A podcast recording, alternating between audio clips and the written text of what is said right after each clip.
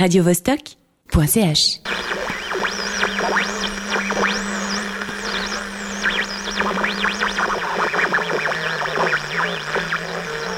Please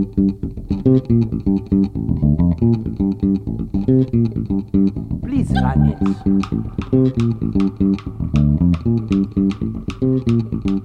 Hey!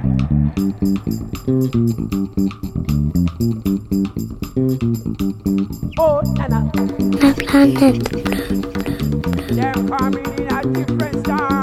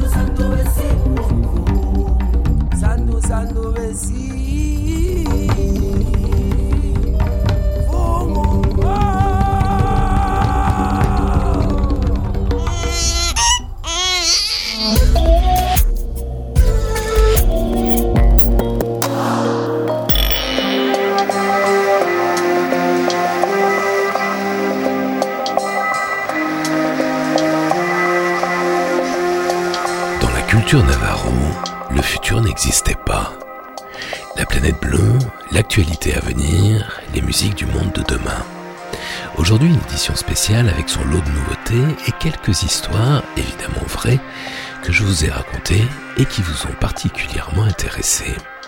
On va notamment parler d'un film fascinant, mais passé un peu à côté des grands circuits de distribution, Another Earth, le premier long métrage de Micah Hill, un jeune réalisateur du cinéma indépendant américain qu'on aime beaucoup sur la planète bleue. Qu'une nouvelle planète vient d'apparaître dans notre système solaire, une jeune astrophysicienne tue accidentellement l'enfant et l'épouse d'un grand musicien. Le film raconte comment ces deux survivants vont se reconstruire, non pas en se noyant dans la religion, mais en observant le ciel et cette planète miroir qui se rapproche de la Terre, véhiculant nombre de nos fantasmes. On va faire une grande balade dans les terres indiennes. Un bon Indien est un Indien mort, disait-on, pendant des décennies dans le Grand Ouest. Les westerns qui rendent hommage aux peuples indiens ne sont pas si nombreux, mais plus anciens qu'on croit. Les deux premiers westerns pro-indiens datent de 1950. C'étaient des films plutôt révolutionnaires à l'époque. Des montagnes rocheuses aux grandes plaines, nous allons faire un panorama du cinéma pro-indien. Si nous continuons la surpêche, non seulement il y aura bientôt plus de plastique que de poissons dans les océans, mais c'est même pire, il y aura plein de plastique, mais plus de tout de poissons. Il n'y aura plus de poissons dans les mers et les océans en 2048. La prochaine génération ne connaîtra pas les poissons. Alors, l'ONG Sea Shepherd, l'organisation de l'activiste Paul Watson, a publié un son surprenant, le cri de 30 animaux marins en train d'agoniser. Baleines harponnées, poissons coincés dans des filets, dauphins ensanglantés, tous enregistrés sous l'eau par Sea Shepherd. C'est le Sound of Sea, le SOS de l'océan, sur la planète bleue dans quelques instants nous allons nous intéresser au biodesign, cette école qui s'inspire des inventions de la nature pour créer de nouvelles formes plus performantes. Nous allons voir que c'est en étudiant un petit oiseau marin qu'un ingénieur nippon a inventé le profil spectaculaire des Shinkansen, les TGV japonais rapides, économiques et magnifiques. En fin d'émission, un petit bijou du fond de ma discothèque va vous révéler l'un des moments clés de la naissance du rap. À Brooklyn en 1982, dans le studio de Bill Laswell, une partie du collectif Material enregistre l'un des premiers disques de rap, l'album de Fab Five Freddy. Sur la face B du premier single, on découvre une voix inconnue et séduisante, celle de B-Side, témoin d'une époque oubliée où le rap était créatif. Autant dire que c'était pas hier. Le panoramique sonore va nous entraîner de Soweto à Paris, de New York à Islamabad, de Fortaleza à Oslo, du Québec à Stockholm, du Vietnam en Argentine via les Pays-Bas, générique complet du programme musical, en fin d'émission. Rêver l'avenir, encore un peu, sur la planète bleue.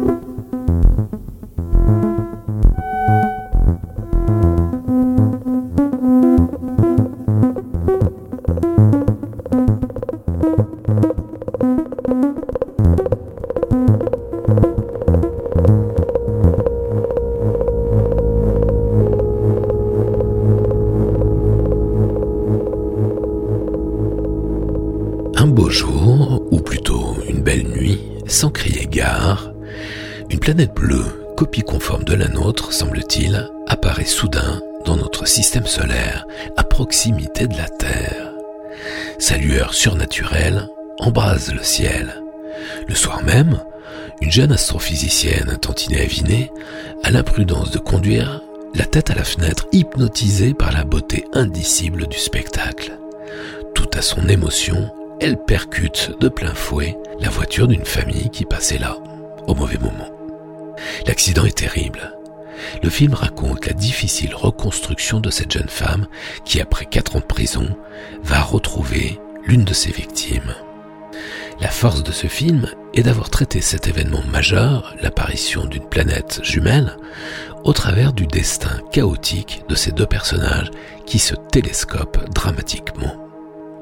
Avec cette nouvelle planète qui s'approche soudain, Another Earth fait évidemment penser à Mélancolia, mais en beaucoup plus réussi, débarrassé de la vacuité de Lars von Trier et des petits soucis de son encombrante bourgeoisie. Another Earth est une œuvre forte, impressionnante, bouleversante. Présentée dans plusieurs festivals, Deauville, Locarno, primé à Sundance et lauréat du prix Sloan, décerné aux films traitant de questions scientifiques et technologiques, Another Earth était le premier long métrage du jeune Mike Cahill qui allait réaliser trois ans plus tard le fascinant High Origins dont on a déjà parlé ici sur la planète bleue.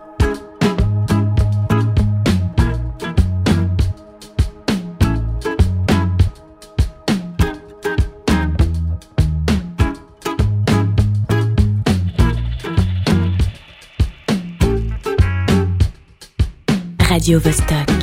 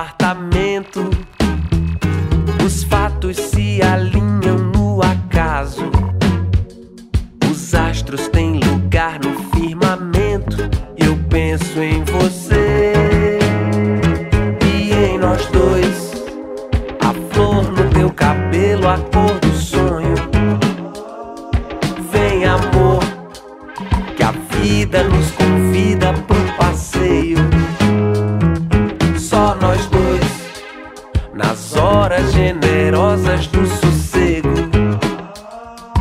E depois podemos desvendar outros desejos se a gente tá afim. Tudo será. On trouvera un moyen, professeur. On a toujours trouvé. Animé par la croyance inébranlable que la Terre nous appartient. Elle n'est pas qu'à nous, non. Mais on y est chez nous. Il y a dans l'atmosphère terrestre 80% d'azote, d'azote que nous ne respirons même pas, contrairement à ce fléau. Et à mesure que celui-ci prospère, notre air reçoit de moins en moins d'oxygène.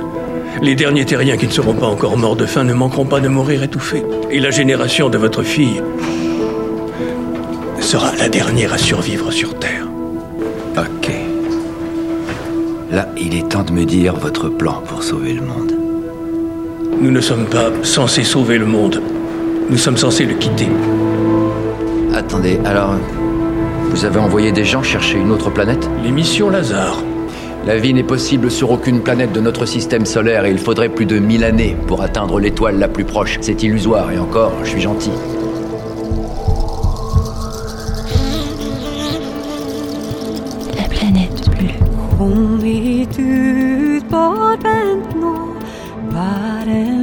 En lykt se. Det skinner i bark, det skinner i trä. bær en lykt og se.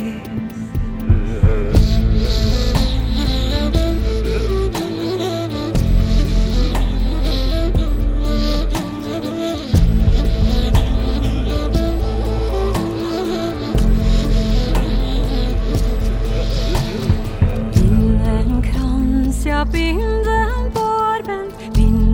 passar é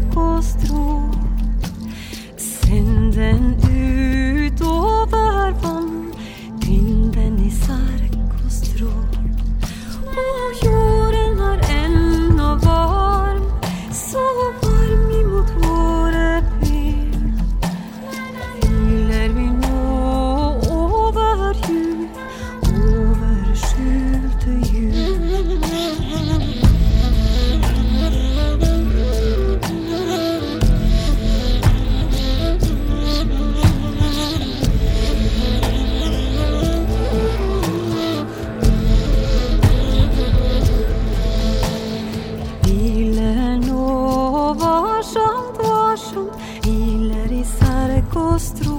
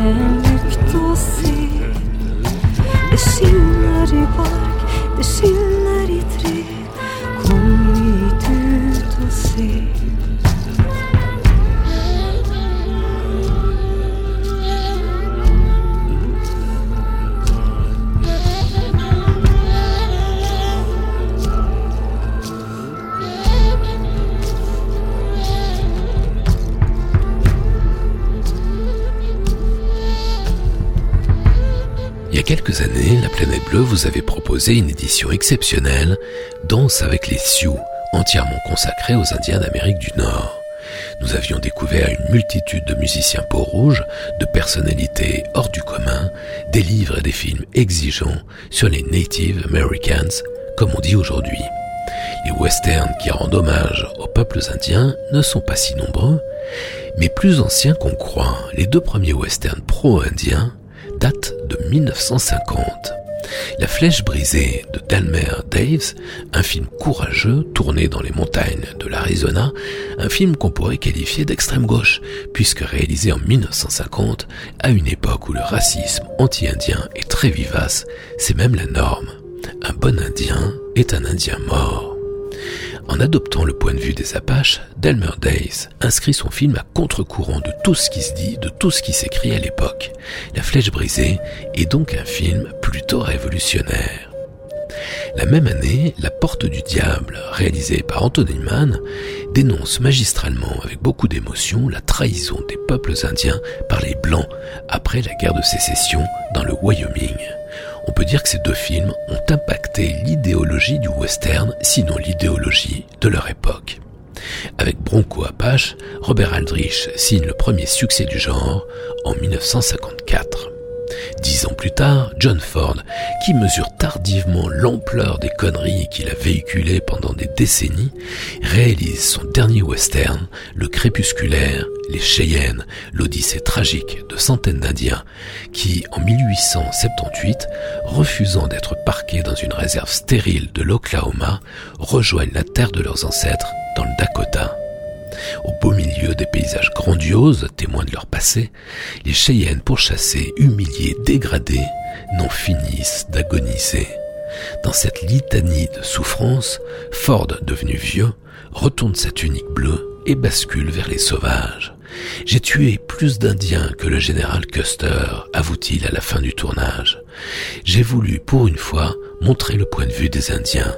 Nous les avons maltraités, c'est une tâche dans notre histoire. Nous les avons roulés, volés, tués, assassinés, massacrés, et s'ils tuaient un blanc, on leur envoyait l'armée. J'aime profondément les Indiens. C'est un peuple moral, pourvu d'une véritable littérature non écrite mais orale. Ce sont des êtres de cœur. Venant de John Ford, l'initiateur de la culture primaire du western, on appréciera.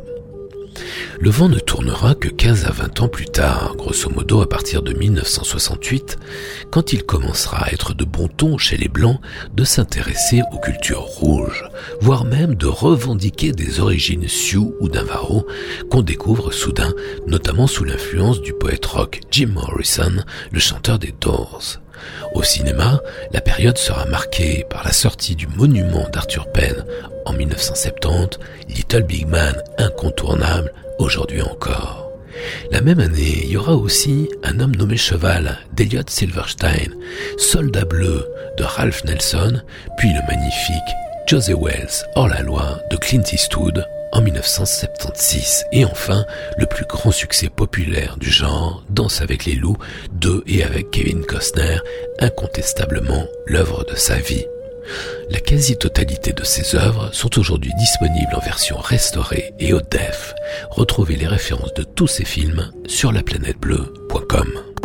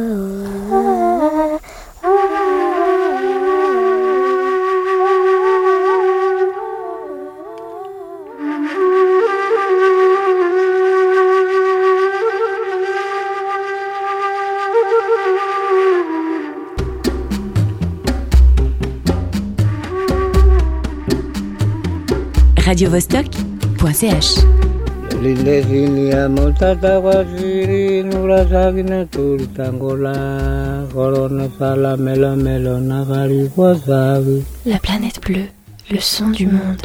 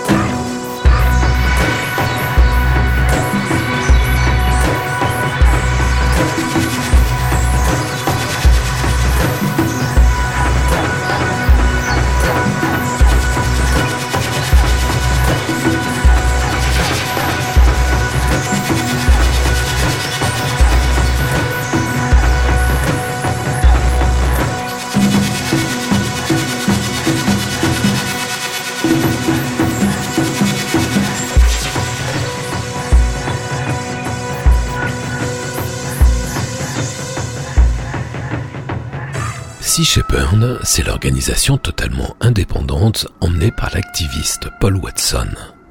J'aime beaucoup ce Canadien, je le suis et le soutiens depuis une bonne quinzaine d'années. J'ai été accueilli une nuit à bord de son bateau, mais Paul n'était pas là. Il était en prison. C'est un curieux personnage, un type étonnamment serein. Quand tu discutes avec lui, tu sens une force intérieure, une détermination calme ce n'est pas le genre de type qui ait besoin de la ramener ou d'être démonstratif. L'histoire de Sea Shepherd commence au début des années 70. Paul Watson vient de cofonder Greenpeace. Pourtant, il lâche l'organisation écolo rapidement. Divergence de point de vue fondamentale. Paul pense que la communication ne suffit plus, qu'on n'a plus le temps, plus le temps de bavarder, de tergiverser, qu'il n'est plus temps de sensibiliser l'opinion. Il pense que l'urgence, c'est de passer à l'action, l'action directe, pour infléchir le cours des choses, de l'histoire, l'histoire de la vie en tout cas. Paul considère qu'il faut protéger physiquement les baleines, ainsi que nombre d'autres animaux marins, dont les requins, par tous les moyens. Alors, il achète un vieux rafio, un chalutier à moitié rafistolé, mais quand même 60 mètres de long, un ancien brise-glace avec une proue en métal quasi indestructible. Avec son vieux navire et une bande de potes très motivés, il commence à organiser des chasses aux baleiniers. Pas des chasses à la baleine, des chasses aux baleiniers. Un cercle vertueux, enfin. Il les course à travers les océans de la planète et quand ils en repèrent un, il les prône. Une espèce de western océanique, caméra au point. Ils ont coulé ainsi une douzaine de baleiniers. Leur première victime, le Sierra, a été très symbolique. C'était un bateau fantôme tristement célèbre qui avait massacré à lui seul 25 000 baleines. Paul Watson a écopé de plusieurs peines de prison, sa tête est mise à prix par les pirates.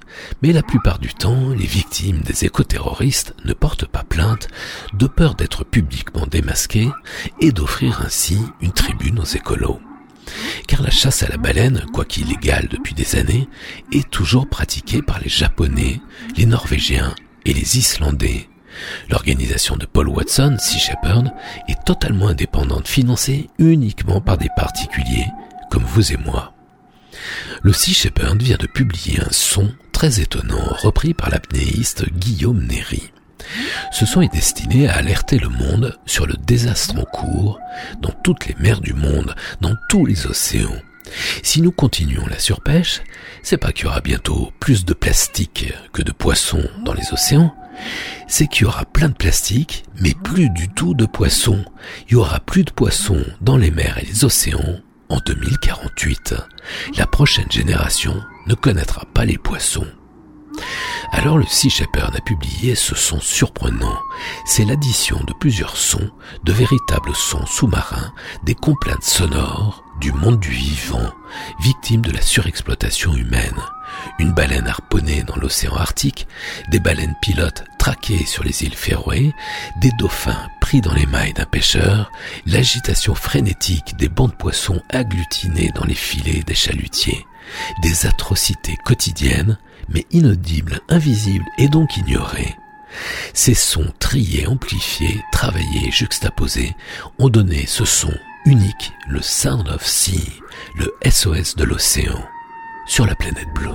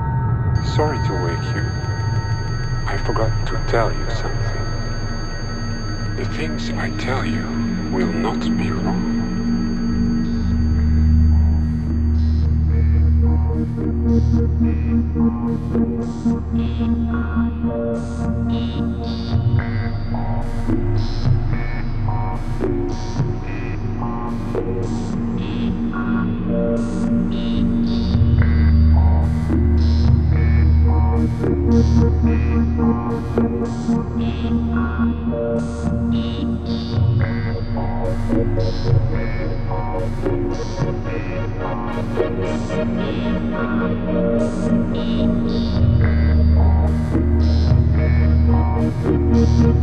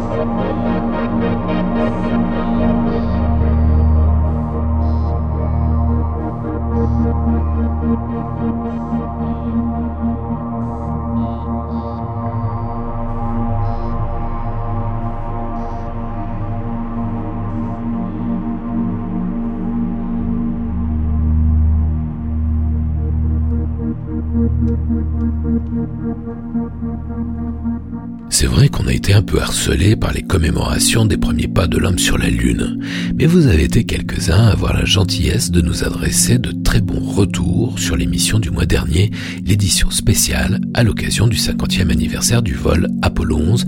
Merci pour vos messages chaleureux. J'ai pas pu vous parler de tous les livres que j'ai reçus à cette occasion. Le programme était chargé. Je sais pas si vous avez vu la photo du sommaire sur la page des couleurs de la planète bleue. Il y a au moins deux bouquins je n'ai pas eu le temps de vous parler dans cette édition très spéciale que j'aimerais vous présenter aujourd'hui. Piqûre de rappel. D'abord, le nouveau dictionnaire de l'espace de Serge Brunier intitulé La conquête spatiale de A à Z. J'adore ce genre de bouquin. Tout est passionnant dans ce livre, qui plus est up-to-date puisqu'il vient de sortir. Un fourmillement d'informations historiques, technologiques, astronautiques pas toutes très connues. Faut dire que l'auteur, Serge Brunier, n'est pas le premier venu. Il a déjà publié une dizaine de bouquins spatiaux et, excusez du peu, son nom a été donné à l'astéroïde 10943 par l'Union astronomique internationale en hommage à ses travaux de vulgarisation scientifique. Seul reproche, mais de taille, le bouquin est un peu léger, il ne fait que 200 pages, n'a qu'une centaine d'entrées, alors que son illustre prédécesseur, euh, aujourd'hui introuvable, le dictionnaire de l'astronomie et de l'espace de Philippe de la Cotardière et Jean-Pierre Penaud, offrait lui plus de 500 pages et pas moins de 2500 entrées, tout ça dans le même format. C'est ça aujourd'hui malheureusement les livres à la mode, un truc qui présente bien, mais un survol un peu rapide. Et puis le numéro 95 de la revue Bifrost, La Lune, 50 ans après Apollo 11, la vérité enfin révélée, avec en couverture des E.T. belliqueux armés jusqu'aux dents sur la surface lunaire et un panoramique de la littérature de notre satellite.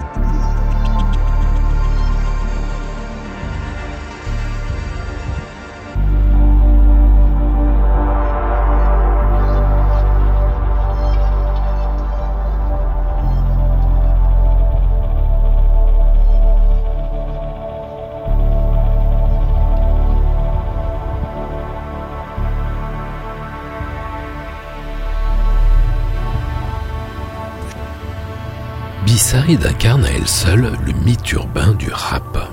Brooklyn, octobre 1982. Dans le studio de Bill Laswell, une partie du collectif Material enregistre l'un des premiers disques de rap, l'album de Fab Five Freddy. Il travaille sur un titre qui va devenir culte sur la planète encore minuscule du rap, Le beat. Leur problème, c'est que les paroles sont en français, écrites par un jeune journaliste français, Bernard Zécry, qui deviendra des années plus tard patron des Arocs, et que Fab Five Freddy ne parle pas un mot de français. Du coup, on a beaucoup de mal à comprendre ce qu'il dit. C'est une jolie jeune femme, Anne Boyle, coach de Fab Five Freddy, qui va l'entraîner à prononcer le français. La jeune américaine parle un petit peu français avec ce délicieux accent de New York City. C'est Louis Fab Five Freddy, détective privé, toutes les femmes qu'il suit, elle lui court après. La Swell est un fin limier. Quand il entend la bande des mots avec la voix de la fille, il se dit Ouh, mais ça sonne ça. Et c'est finalement la voix d'Anne Boyle, qui n'est ni chanteuse ni rappeuse, qui est retenue pour la phase B du single. Son nom est donc tout trouvé. Cette nouvelle venue par accident sur la planète rap s'appellera B-Side et le morceau Change le beat va connaître un succès inattendu. À l'époque, on n'avait jamais entendu ça. C'est difficile à concevoir aujourd'hui, mais le rap alors naissant était un truc vraiment nouveau, vraiment créatif. Change le beat sera l'un des disques les plus samplés de l'histoire du rap. Aux côtés de B-Side, on trouvait déjà une bonne partie de l'écurie Laswell, le guitariste grec Nikis Kobailitis, le percussionniste sénégalais Ayib Dieng et le funkman Bernard Fowler. Cet album, véritable précurseur du rap, sonne aujourd'hui encore, trois décennies plus tard, plus moderne que nombre de nouveautés dance. À l'époque, B-Side se produit dans les clubs de New York et San Francisco. Mais sa carrière va tourner court, la jeune femme supportant mal les contraintes imposées par la maison de disques. Elle fout le con, plante tout le monde et vit aujourd'hui en bohémienne sur une plage de Californie. Et ne cherchez pas son disque, il est épuisé depuis un quart de siècle, disparu, jamais réédité en CD. Témoin d'une époque oubliée où le rap était créatif, B-Side en 1985 sur la planète bleue.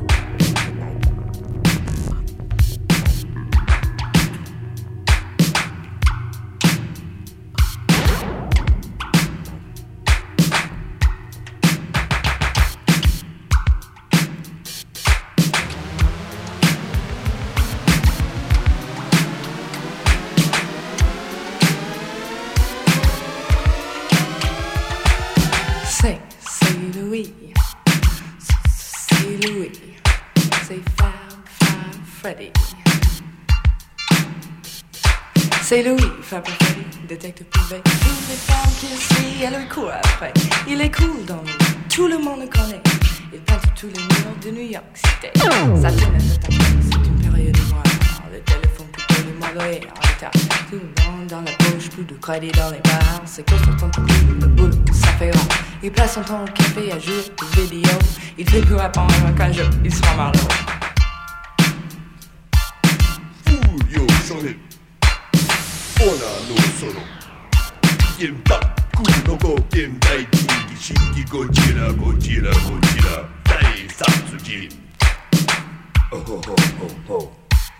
Je suis une jolie fille, je m'appelle Bianca. Je vis dans le laser et j'aime les comédies. Je passe mon temps à rêver des héros de l'hôtellerie. C'est Fab Freddy Long qui m'a fait craquer. Il s'appelle Blade Runner et il est papier. Les computers ont peur dans tout New York City.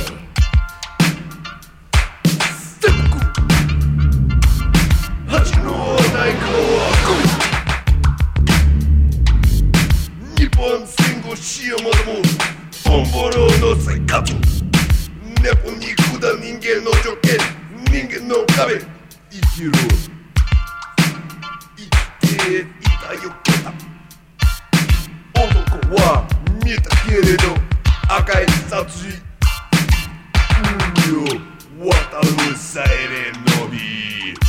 C'est Louis Favavelli, détective privé. Toutes les femmes qu'il suit, et lui court après. Il court après le cash, n'aime pas les bonnes manières Faut vivre avec son temps Louis, j'ai pas le pied il sent qu'il sera régné. Il connaît la musique avec les beaux Et lui font les yeux doux et ne le paie jamais. Il ne veut pas perdre son temps à travailler sans blé. Avant que j'ouvre la bouche, il me jette sans prix. 200 dollars la semaine, les frais sont pas compris. Je sens mes billets verts et des bonbons l'affaire. Je viens de trottoir et c'est une sale histoire.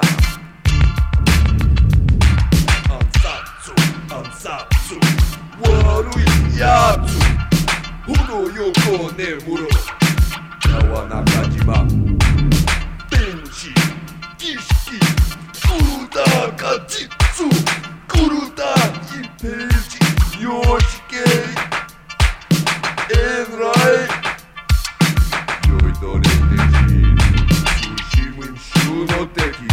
C'est Louis, Papa Freddy, détective privé.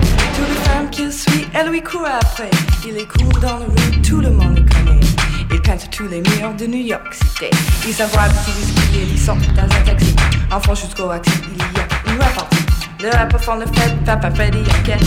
Avec ses adidas, sa casquette sur la tête. La ferme facile, c'est une sale histoire. J'étais amoureuse et je me fais avoir. De l'osé que j'ai il me reste les pourboires. Mon copain un vilain m'a tiré le mégot. Et Louis, Papa Freddy, il cherche ce gigolo. Il est venu au Axi pour Il est détective privé et fouine dans tous les coins. Il y en a plus pas longtemps que je crois qu'il le tient.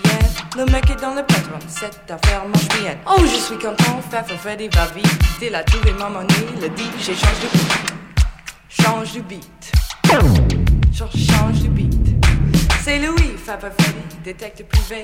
Tous les femmes qu'il suit, elle lui court après. Il est cool dans la rue, tout le monde le connaît. Il peint tous les murs de New York City. の誇りだ赤戦時代赤い電磁波君が愛どこに生きている忍ぶのもの。君がないてちくらゆき狂いだよこれない Oh!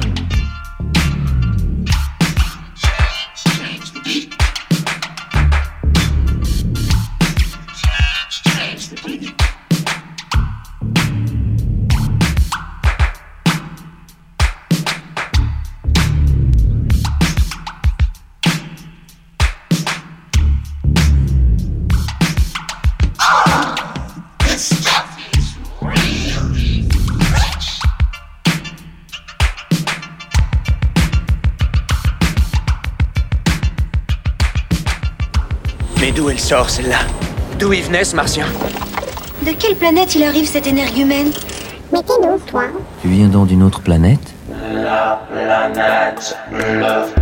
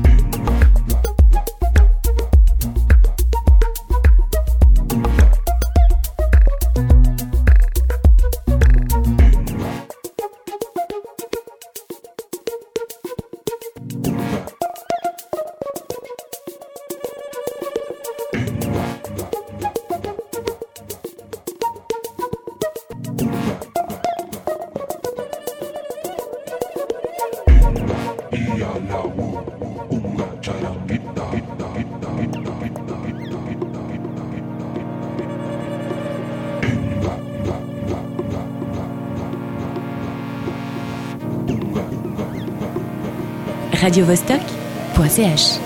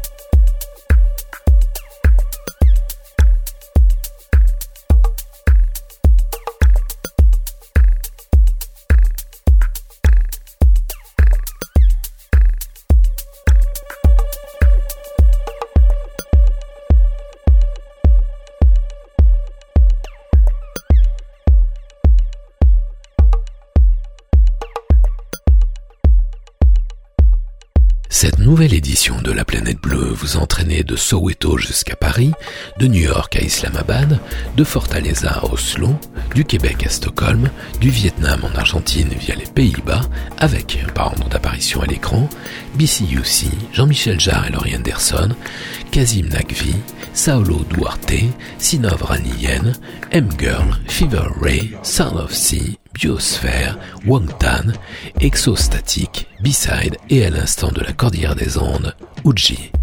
Retrouvez les références de tous ces titres et podcastez l'émission sur laplanètebleu.com. La planète bleue, libre partout, toujours, tout le temps, en FM et en DAB, en streaming et en podcast, sur laplanètebleu.com, sur Mixcloud et sur iTunes. La planète bleue. Yves Blanc. Prochain départ pour la Terre. Plus tard, plus loin, peut-être.